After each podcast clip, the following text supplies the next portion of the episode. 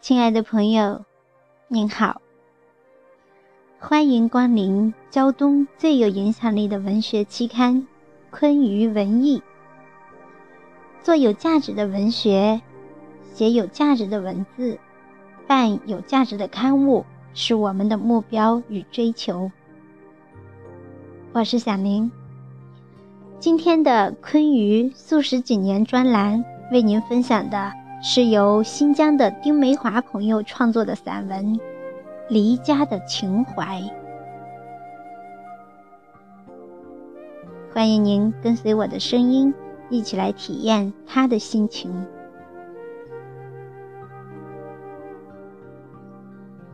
探亲报告批示的时间一到，我带着儿子便从几千公里外的江南水乡告别父母。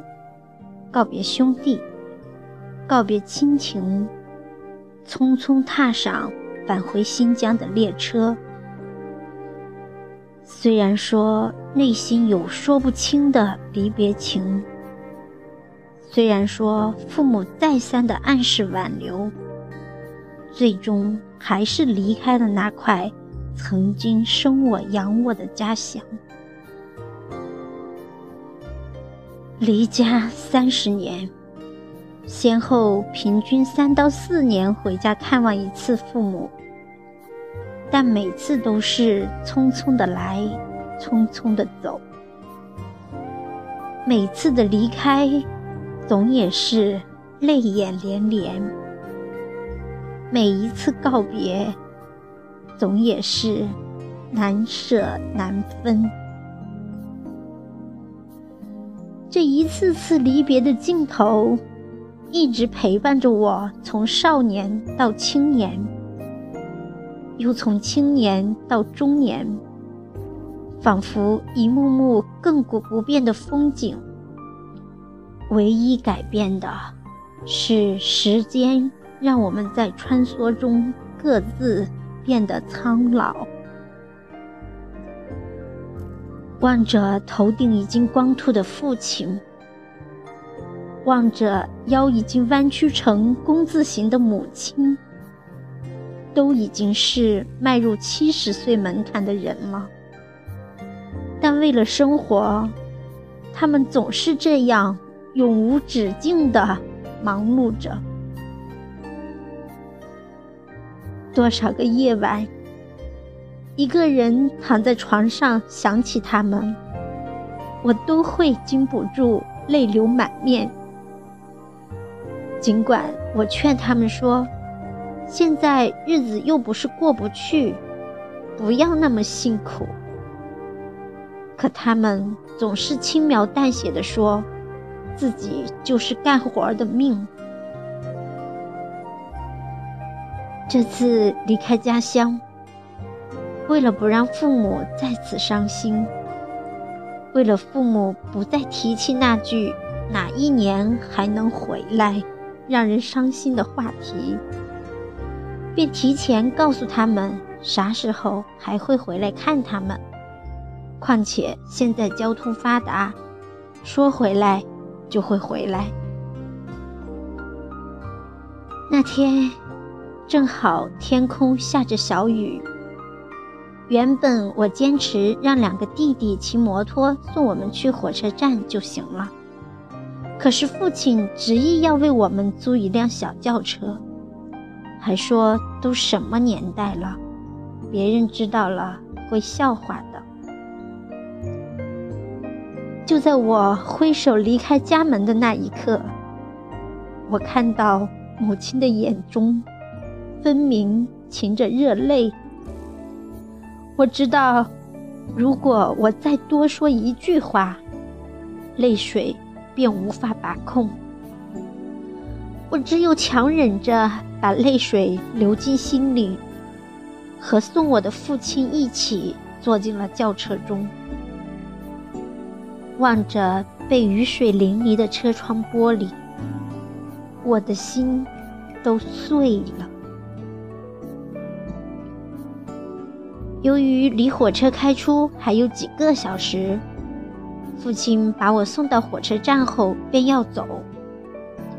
我知道父亲确实很忙，因为我回家近一个月，能和父母坐在一起聊天的时间，加起来还不到一天。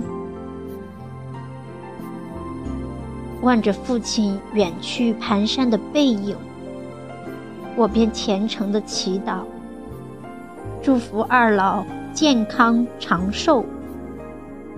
同时，自己内心感觉仿佛多了一份空虚，一份失落。晚上一点多才踏上直达乌鲁木齐的列车，正准备坐到座位上休息，口袋的手机响。我拿起来一看，是父亲打来的。父亲在电话里说。自从你们走后，我和你妈妈都感觉特别的难受，比任何一次你回家走的时候都难以平静。这不，到现在我们都无法入睡。其实，我又何尝不是呢？也许正是因为随着年龄的不断增长。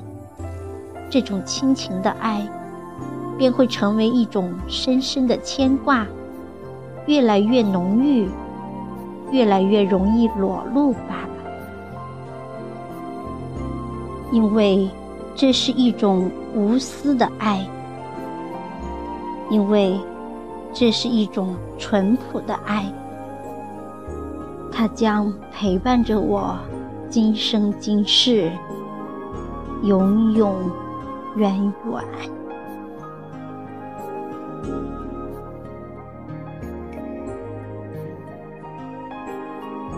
春节刚过，很多节后再次离家的朋友都会有同样的感触。我也是。读完丁梅华朋友的这篇文章，我想起了台湾作家龙应台在《目送》中的一句话。所谓父女母子一场，只不过意味着你和他的缘分就是今生今世不断的目送他的背影渐行渐远。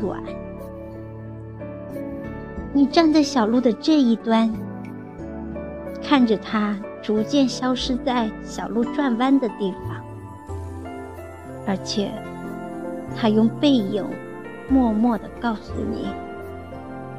不必追，